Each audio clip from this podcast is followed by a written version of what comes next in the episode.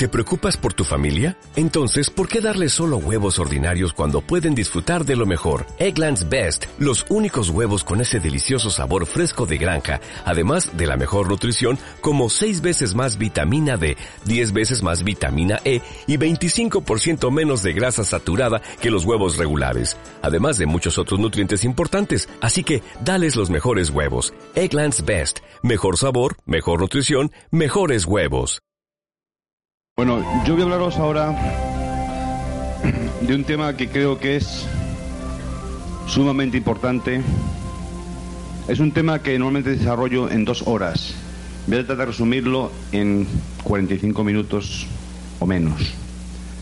Es un tema trascendentalmente importante. Yo sé que alguno a lo mejor se va a sentir dolorido de lo que diga aquí hoy. Yo lo siento. Lo hago con amor. Lo hago con amor. Yo quiero que estos conceptos que esta tarde vamos a, disfrutar, a lo mejor, pues que los consigáis, los cojáis, los captéis, los metéis bien entre vosotros y que los transmitáis con entusiasmo y con amor. Son tres conceptos fundamentales para que cualquier negocio, y sobre todo nuestro negocio, funcione. Yo tengo entendido los problemas que hubo en Puerto Rico hace años. Yo conozco los problemas que ha habido en Europa con este negocio, en Alemania y en Francia. El negocio puede crecer a velocidades vertiginosas, pero lo mismo también puede desaparecer. Ya somos todos mayores. Creo que se puede hablar claramente. Por lo tanto, yo voy a daros lo esencial, lo necesario para que eso no ocurra aquí de nuevo. Para que no ocurra ni aquí ni en ninguna parte del mundo. Hay tres conceptos que si se aplican éticamente, este negocio es el mejor negocio del mundo y podéis contar con él para todas las generaciones venideras vuestras. Ahora, como estos conceptos no se apliquen bien o no se entiendan bien, este negocio, lo mismo que sube, puede caer. El primer concepto es edificación. Edificación es una palabra que la mayoría de las personas no entiende. Edificación, muchas personas creen que es ser un chivato, no sé qué se dice chivato, alcahuete. ¿eh? Eso es lo que mucha gente se, se piensa que es la edificación. Y ese es el mayor error. Eso es lo que nos lleva, digamos, al desastre. Amigos, edificación es servir. Y servir no significa humillación. Cuando tú sirves de corazón, eso es edificación. Ahora, cuando te obligan a servir, te están humillando. La edificación es hay una persona, una persona que es el arte, que entiende el arte de la edificación mejor que nadie. Y que todos nosotros debiéramos de emularle, de imitarle. Esta persona, hace muchos años, un día, lavó los pies a sus discípulos. Jesús.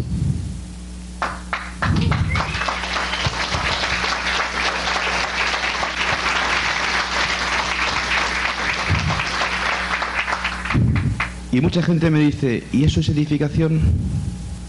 Sí, amigo. Él demostró que siendo el mejor de todos, él podía servir a sus discípulos. Le dio ejemplo de servir. Eso es lo que tenemos que entender, amigos, la edificación.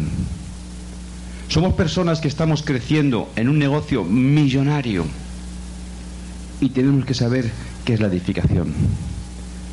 En nuestro negocio en concreto, en concreto, porque Jesucristo, Jesucristo fue el que creó el mejor multinivel del mundo, y lo sabéis. Jesucristo auspició 12 apóstoles. Sabía que iba a llegar al doble diamante.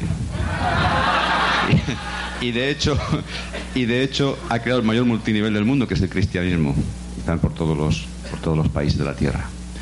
Pero la edificación, ya volviendo al tema concreto nuestro de Amway, del negocio del multinivel, tiene que hacerse al negocio, edificación del negocio, edificación de la línea de auspicio y edificación del sistema. Son las tres edificaciones que tú tienes que entender y que hacer en este negocio para que no fracases. La edificación en el negocio, amigos, es fundamental. Yo a veces me he avergonzado, no en España, porque no hemos tenido ese problema, sino en Estados Unidos, cuando estaba hace tres años en Estados Unidos, he visto cómo se daba el plan de marketing. Y he visto cuando se explicaba todo el plan de marketing y se decía al final, y la corporación que nos respalda... Y la reparación... Amway. Hay que estar orgulloso de Amway, amigos. Y tienes que sentirte orgulloso de tu negocio y de la corporación que nos respalda. Para lo cual tú tienes que saber qué es la, qué es la, qué es perdón, qué es la corporación que nos respalda, qué es lo que tiene, qué es lo que hace. Tú tienes que saber sus valores, de qué consta, cuántos son sus millones, cuáles son sus acciones, cuáles son sus productos. Pues que sus productos crean problemas a la gente. No, todo lo contrario. Y además hace rico a muchas personas ayudándolas. Todo eso tenemos que saberlo para defendernos de los salmones que encontramos por en medio. ¿Eh? Esos que te ponen siempre a criticarte. Ah, sí, pero ¿es un salmón? ¿Sabéis que el salmón es el animal más tonto? ¿Sabéis? Que acaba en una latita. ¿Eh? Sí, va contra, siempre va contra corriente y acaba en una latita metido. Más tonto que hay. Bueno, pues vamos a encontrar muchos salmones por ahí fuera. Y tenemos que estar orgullosos, amigos, de nuestra corporación que nos respalda y de nuestros negocios. Porque es lo más importante que tenemos, es lo más importante que queremos hacer. Edificación de tu línea de auspicio. Es que la edificación de la línea de auspicio y la edificación del sistema no es lo mismo, no es lo mismo, no. El sistema es parte integral de la línea de auspicio. Ahora, la edificación de la línea de auspicio es importante. Y yo siempre tengo un matiz que aclaro a la gente. Para mí no es lo mismo edificación que construcción. Yo edifico siempre de mí para arriba y construyo de mí para abajo. ¿Cuál es la diferencia? La que yo opino.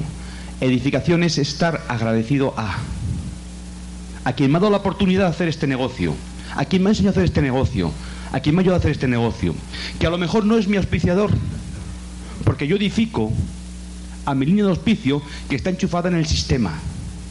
Si no está enchufado en el sistema, yo no lo edifico, tampoco lo desedifico, tampoco lo desedifico. Y luego os contaré por qué. Hay personas que por lo que sea, tu auspiciador o alguien por encima de tu auspiciador, que a lo mejor no ha querido saber nada de ti, no te ha ayudado, pero esa persona posiblemente el día de mañana se dé cuenta del error cometido y quiera ayudarte o quiera participar y tú le has criticado, le has humillado, has dicho de él lo que sea, eso va a ser muy difícil lavar eso en la vida. Por lo tanto, si alguien no está en tu línea de auspicio enchufado en el sistema, óbvialo, ahora nunca lo critiques ni lo desedifiques. Es decir, edificación de ti para arriba, siempre. Es estar agradecido a, alguien que te va a ayudar a hacer el negocio, alguien que te va a dar la oportunidad de llegar arriba. Ahora, de ti para abajo es construir. Significa estar orgulloso de lo que tienes allá abajo creando. Eso es construir. Hay gente, por supuesto, en la línea de arriba, por arriba y por abajo, que no va a estar enchufado el sistema. No entres en críticas con ellos. Déjalos y edificar, por supuesto, el sistema, edificar el patrón del éxito, que es realmente el que nos da el conocimiento, el que nos da la guía, la enseñanza para conseguir nuestros objetivos. La edificación es como una moneda de doble cara. Una de sus caras es la edificación en sí y la otra es la reflexión. ¿Qué significa esto?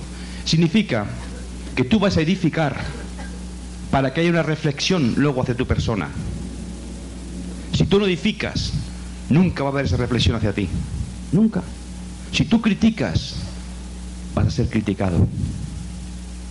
Cuando cuidas mucho la forma en que tú te expresas, la forma en que tú compartes con tu línea de auspicio hacia abajo comentarios que pueden afectar o ofender a gente de arriba de ti o a gente de abajo de ti, me da lo mismo.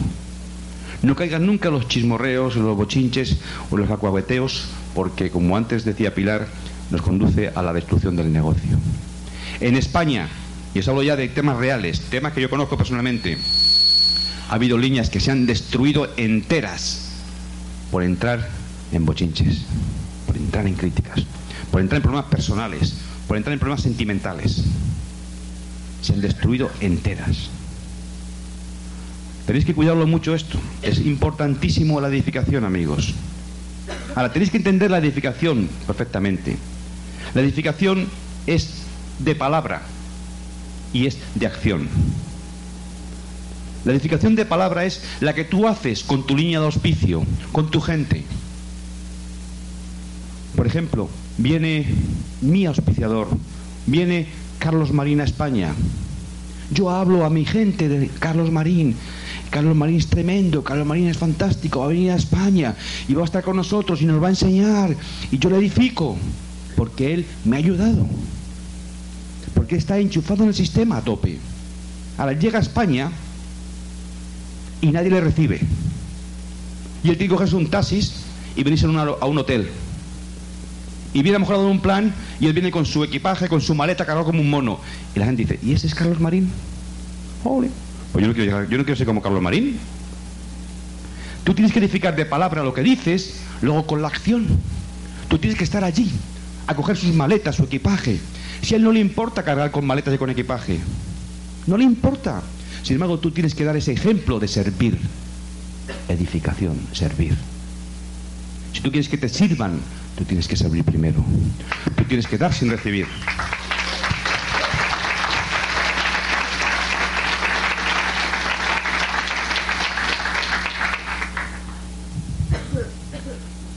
Por lo tanto, ya sé que a veces te cuesta entender estas cosas, sobre todo si eres una persona de estatus. ¿Y yo servir a una persona? Pues igual te cuesta entenderlo, amigo. Pero si tú no sirves, nunca vas a ser servido. Yo te lo aseguro. La, edificación no se demanda. No se demanda. Se gana a pulso. Si tú demandas, edificación, eso es arrogancia. La edificación hay que ganársela. Tú no puedes decir a una persona, oye, llévame la maleta. No. Tú te lo tienes que ganar, amigo. Tú tienes que haber servido para que luego te sirvan a ti, como hizo Jesús. Digo que este concepto es larguísimo y podríamos hablar durante horas, pero el tiempo se nos va. Yo creo que ya ha quedado la pincelada, ha quedado ya bien, creo que enmarcada, para que todos entendamos el porqué de la edificación. Es muy importante, antes de pasar a otro siguiente punto, que entendamos que la edificación y la construcción hay que distinguirla. Cuando tú estás en un escenario y sales en un escenario y sales a ser reconocido por tu grupo, por el grupo de gente, evidentemente eres tú al que reconoce todo el grupo. Por lo tanto, y esto ocurre en seminarios, nunca tú debes agradecer a tu grupo lo que están haciendo, lo que, donde tú has llegado. Porque si tú estás agradeciendo a tu grupo donde tú estás, apañado vas. Si tú has llegado a directo, perla, esmeralda o diamante, has llegado por ti mismo. Has llegado por ti, no por el grupo. El grupo te ha seguido a ti, porque tú les has dado más de lo que has recibido. Pero tú has hecho eso con ese grupo y si no, con otro grupo diferente. Tú estás allí por ti. Tú te lo has ganado. Y no debes nada a nadie. Es tuyo el reconocimiento. No tienes que agradecer nada a nadie en absoluto. Lo único que puedes decir si quieres es que estás muy orgulloso del grupo tuyo. Pero nada de dar gracias a tu grupo, porque lo que tú has ganado, te lo has ganado tú, con tu esfuerzo y con tu trabajo. El siguiente punto, amigos, es liderato. Liderato es otra de los de las palabras o de los conceptos que mucha gente no entiende. Hay muchos líderes, muchos líderes. Todos tenemos semilla de líderes en nuestro interior, porque todo nos hizo el creador con semillas dentro de líderes que tenemos que desarrollar. O sea, tú tienes que ganarte el liderato. Ahora, tú puedes demandar liderato por la fuerza. Eso se llama dictadura. Y las dictaduras no duran mucho tiempo, amigos. En España hubo una muy larga, pero se acabó. La dictadura únicamente hace mover a la gente por miedo, por temor. Si tú intentas ser un líder en esta organización del multinivel por fuerza, yo te digo que no tienes nada que hacer aquí. Vas a perder el tiempo. La gente te va a repudiar. La gente no quiere jefes, está harta de jefes, está harta de que les manden. La gente quiere amor con mayúscula, quiere ayuda. Y tú tienes que dársela y te ganarás el liderato. Mientras tanto, serás uno más de ellos. Ahora, yo entiendo siempre que cualquier persona que tiene uno en su grupo ya es líder. Ahora, tienes que demostrarlo. Tienes que demostrarlo, amigo. Y el líder da ejemplo. El líder es la persona que da siempre ejemplo de todo. Da ejemplo de puntualidad. Da ejemplo de compromiso. Da ejemplo de dar el plan. Da ejemplo de movimiento de productos. Da ejemplo de todo. Ese es el líder. Hay un tema que siempre me gusta mm, escenificar. Para que veáis lo importante o la importancia que tiene un líder. Vosotros sois líderes todos ya y vosotros sois el foco de atención de vuestra gente, de vuestro grupo. Y lo que vosotros hagáis mal, lo van a triplicar ellos. Y lo que hagáis bien, os lo van a hacer al 80% nada más. Pero hay que hacer todo casi perfecto, para que ellos os dupliquen al máximo lo bueno. Me voy a esperar un momento a mantenerme el micrófono. Vamos a dejar los papeles todos en, en el suelo. Yo voy a daros una instrucción para que veáis la importancia que tiene este efecto. ¿eh? Colocar todas las manos aquí abajo. No, sentados, sentados todos. Entonces yo voy a dar una instrucción para que todo el mundo que me entienda. ¿eh? Yo voy a contar tres. Es decir, no hagáis nada, ¿eh? Es decir, uno, dos, tres, ya, y doy una palmada. Y todos, cuando yo lo diga, lo hacemos, ¿vale? ¿Todo, ¿Está claro para todo el mundo? Todo el mundo claro, ¿no? Entonces, cuando yo lo diga, lo hacemos todos. Una, dos, tres. Yo no he dicho ya. O yo he dicho ya. Yo he dicho ya. O sea, habéis hecho lo que yo he hecho. Correcto. Esa es la duplicación, amigos. La gente va a hacer lo que os voy a hacer, no lo que les digáis. No lo que les digáis.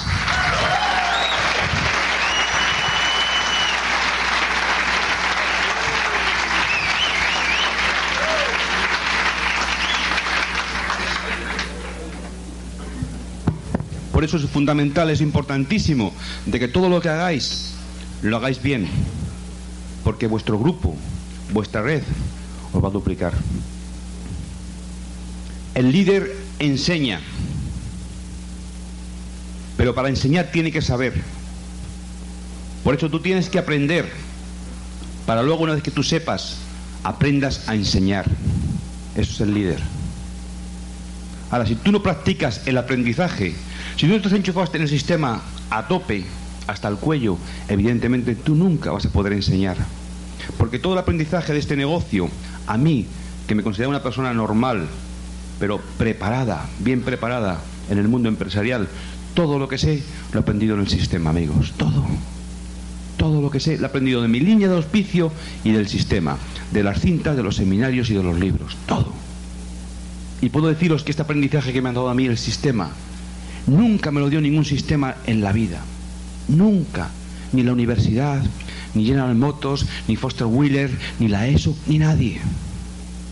Porque nuestro sistema está diseñado para todos.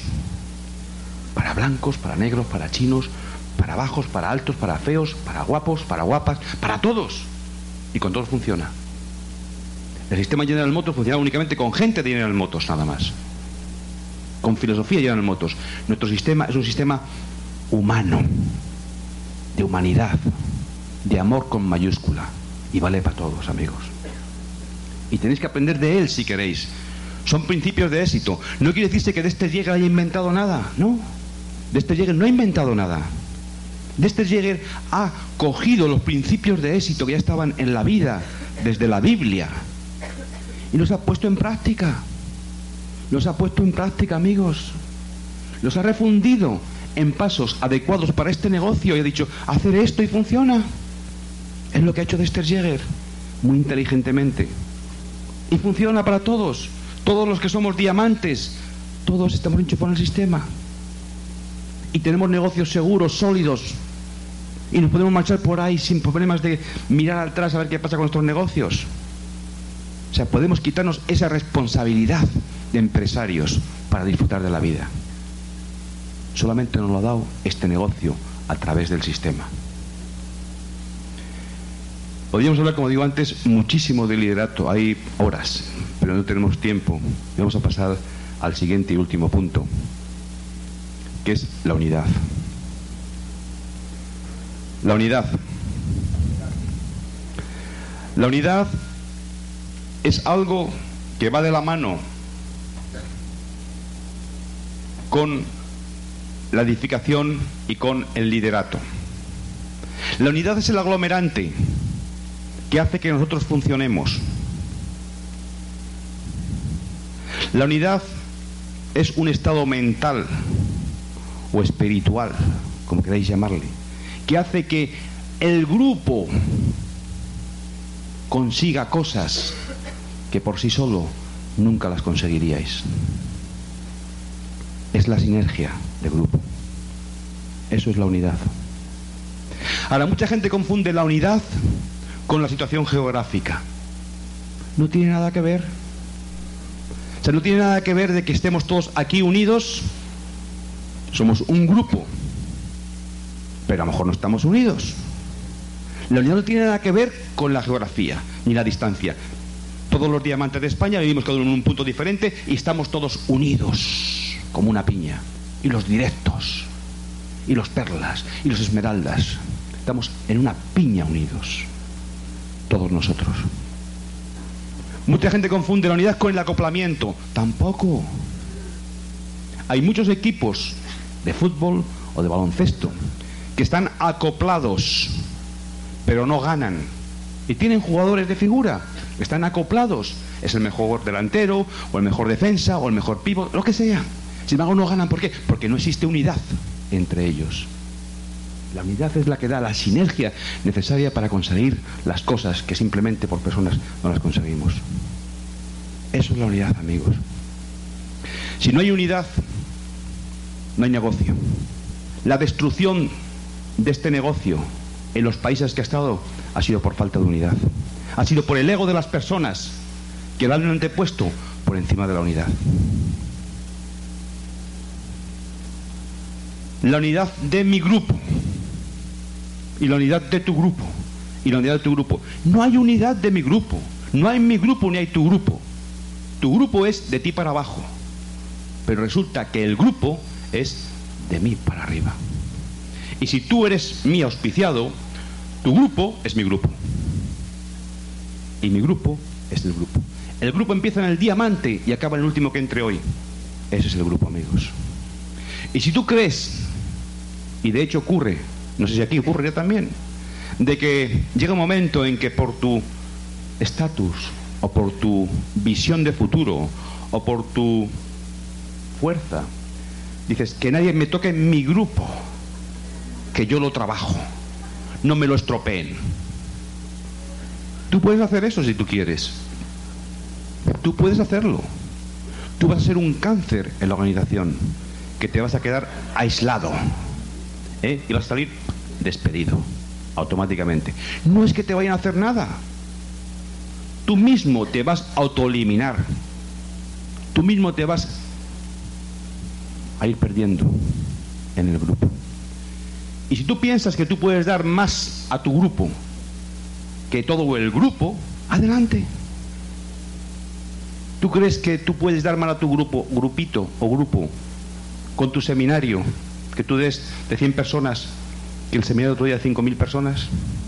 Por Dios. Eso no funciona, amigos. Voy a contaros una historia. No es una historia, es una realidad. Que viene una película. En la película, todos la habéis visto, la película de Bonanza. Todos se acuerdan de Bonanza. De Papa, Papa Carrey, Carrey. ¿eh? Y Little John. Bueno, pues cuando Little John llegó a ser ya un jovenzuelo, un día decidió marcharse de su casa y le dijo, es un capítulo de la película, le dijo a, a papá Carrey, papá, me marcho. Le dijo el padre, bueno, yo te ayudo a, a enseñar tu caballo. Y el padre fue con él a enseñar su caballo. Y ya cuando se iba a disponer a montar, le dijo papá Carrey a Little John, dice, Little John, coge ese palo que hay ahí y pártelo. Y Little John cogió el palo y lo rompió. Bien, Little John, bien, bien. Dice Little John, coge dos palos que hay ahí ahora y pártelos. Y Little John dijo, mi padre está volviéndose loco. Pero Little John cogió dos palos y ya no pudo romperlos, pero con la pierna rompió los dos palos. Y el padre le dijo, Little John coge tres palos y rompelos. Y Little John cogió los tres palos y empezó con la pierna, se hizo daño, no pudo, y ya contra una esquina rompió los tres palos. Little John coge cuatro palos y rompelos. Little John fue incapaz de romper los cuatro palos, saltó sobre ellos, los machacó, no hubo forma. Dice, ves, te das cuenta, Little John, uno a uno nos pueden romper, ahora todos unidos, nunca nos van a hacer nada.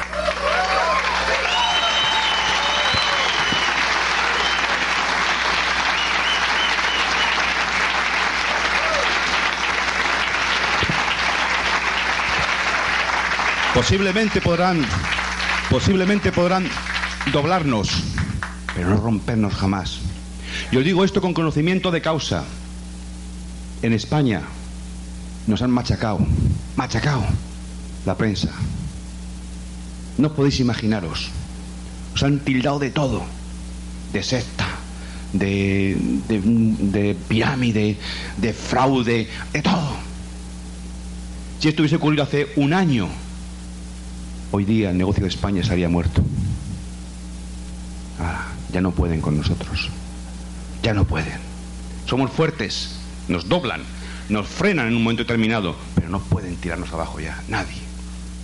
Tenemos unidad de grupo, amigos, y eso es lo fundamental para que un negocio se mantenga. Tenéis que tener este concepto muy claro en vuestras mentes si queréis conseguir la unidad de grupo, porque esto es lo que va a salvaros siempre. Todos unidos, nunca seremos vencidos. Hay otro tema dentro de la unidad y es que hay una serie de conceptos que antes comentó Pilar así por encima y que me gustaría también dejarlo muy clarito. ¿eh? Uno de ellos es que no debemos auspiciar, amigos. Para crear unidad de grupo no se puede auspiciar como si estuviésemos reclutando gente para el negocio. Tenemos que ofrecer el negocio a personas con postura, como he dicho al principio, para que esta gente haga el negocio profesionalmente con nosotros. Si reclutamos gente, evidentemente no vamos a conseguir nada más que firmas. Y os recuerdo a todos, y lo sabéis perfectamente, de que el pack de arranque te cuesta lo mismo a ti que al otro. No ganas nada porque entre gente a tu negocio que no va a hacer nada. Si tú reclutas, esa gente no te va a servir para nada. Tú tienes que hacer socios, empresarios contigo que quieran comprometerse a hacer el negocio seriamente contigo y éticamente contigo. Ahora, una persona que entra al negocio contigo no es ya simplemente que entre al negocio contigo como socio, sino que tiene que sentir él que pertenece, que tiene que, que su sentimiento sea de pertenencia al negocio. ¿Quién de vosotros no ha asistido a una fiesta a lo mejor que os han invitado una vez y os habéis dado cuenta de que el anfitrión o la persona que te ha invitado no está en la fiesta y tú te sientes molesto, ¿a que sí? Te sientes como allí, que no conoces a nadie, como distante de la gente y tal. Bueno, pues esto es lo mismo. El auspiciado, el que entra al negocio, tiene que tener el sentido de pertenencia, de que pertenece. Y además también tiene que, también tiene que sentir él de que está colaborando, que está cooperando, que está sirviendo para algo en el negocio. O sea, tiene que dar algo de sí. Por eso lo que decía antes Pilar, que es muy importante que una vez que la persona está en el negocio, se sienta partícipe, se sienta que hace algo, se sienta que no está ahí simplemente, bueno, pues me han metido aquí y ahora qué.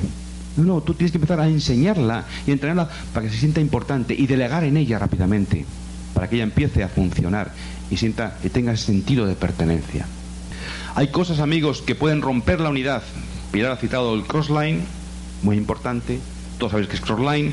Crossline es cuando se enseñan técnicas o se dan conocimientos entre personas que no están en la misma línea de auspicio. ¿eh? Aunque estéis a lo mejor en el mismo tronco, por supuesto, pero no estáis en la misma línea de auspicio. El intercambiar opiniones técnicas del negocio, eso lo que crea son envidias o bochinches. Y eso lo que crea es la destrucción de los negocios. Eso es crossline y nunca se debe hacer. Sobre todo se puede darse los open meetings, seminarios, o sea, cuidarlo mucho eso. Otra cosa que, por supuesto, destruye el negocio son las envidias y los celos. Tú no tienes que estar envidioso de nadie en este negocio. Si tú vas a ser el más rico del mundo, ¿de qué te preocupas? ¿De que tu auspiciador sepa más que tú? Si es lógico que tiene que saber más que tú. ¿O que tú, algún auspiciador sabe más que tú y le vas a frenar? Venga, hombre. Aprende tú. Aprende tú. Tú tienes los mismos medios que tiene él. Escucha tantas cintas como él o más. Si quieres saber tanto como él. Ahora, no le frenes, porque frenarle a una persona es frenarte a ti mismo. Es frenarte a ti mismo. Eso ocurrió aquí, en Puerto Rico. Se jugaba con, los, con las personas. Y no se puede jugar con las personas, amigo. Cada uno es libre en este negocio, hacer el negocio como quiera. Tú nunca debes frenar a nadie. Tú debes, tú, debes, tú debes como persona dar sensación de urgencia al negocio. Tú tienes que dar sensación de tú eres un tú tienes que dar sensación de urgencia a tu negocio para que los demás te sigan al ritmo que puedan. Pero tú tienes que marcar la urgencia del negocio. Los celos, amigos. Y ahí perdónenme, perdónenme las señoras, son las más culpables de muchos celos. Perdónenmelas, también algunos hombres, por supuesto. ¿eh? Y eso crea lo que se llama el agite. El agite, ¿tú sabes lo que es? El agite es que estás en un seminario, ¿eh? estás con tu marido, él está disfrutando como un enano del escenario, y tú vas y dices, ¿y tú cómo estás ahí en el escenario? Si tú eres mejor que ese. Y ya empieza el agite. Ya empieza a crearse en su mente el problema, y no sé cuánto, y para aquí, y para allá. Ya vienen los celos y vienen los problemas. Vamos a cuidar otra serie de conceptos, amigos, que pueden destruir nuestros negocios. Pero recordemos siempre estos tres conceptos fundamentales. Voy a terminar con un cuento para que entendáis lo que es, lo que puede ser el agite, lo que pueden ser los celos, lo que puede ser la ruptura de unidad o lo que pueden ser los chismes o los bochinches. Había una vez una, una señora en un pueblo que tenía pues eh, aparentemente muy mala reputación era una señora que, bueno, de muchas salidas aparentemente. Y una buena señora, muy digna, pues se encargó de cortarle un montón de trajes. En España cortar trajes significa criticar. ¿eh? La puso a caer pues de un, un andamio. Pero mal, mal, mal, mal. Y al cabo del tiempo se demostró de que esa señora no era así. De que esa señora era una señora muy buena y muy casta. Entonces, cuando esta señora que la había criticado tanto se dio cuenta de su error y se arrepintió, fue al sacerdote del pueblo y fue a confesarse. Y le explicó al padre, mire, me arrepiento de esto que he dicho, porque, bueno, realmente esta señora no era así como yo pensaba. Total que el padre la dice al final, dice, bueno, ¿y usted se ha arrepentido? Dice, sí, sí me he arrepentido. Entonces, no, yo quería lavar esta ofrenda. Ah, ¿quieres lavar la ofrenda que has hecho a esta mujer? Pues muy bien, vas a hacer lo siguiente. Vas a coger un papel y vas a escribir 100 veces que esta mujer es buena y es casta y que tú la has criticado. Lo escribes cien veces y me lo traes. Esta buena señora escribió cien veces las oraciones que le había dicho el cura y cuando lo terminó se lo llevó al cura. Y dice, padre, ya tengo aquí escrito mis cien veces eh, pues, la crítica que ha hecho esta persona. Dice, muy bien, ahora te vas a coger, lo vas a romper todo esto en cachitos pequeñitos y lo vas a quemar y me lo traes. Entonces a los pocos días vino la señora con sus cenizas en una cajita dice, mira, aquí le traigo los papelitos de todo aquello que usted me dijo y ya lo tengo aquí quemado en sus cenizas. Dice, pues mira, ahora vas a ir al monte, ¿eh? al monte que hay arriba tan alto y vas a soplar todas las cenizas al viento y vienes otra vez de nuevo. Para que la buena señora se fue a aquel monte tan alto, llegó arriba, sopló todas las cenizas y se fueron con el viento. Y regresó al padre de nuevo.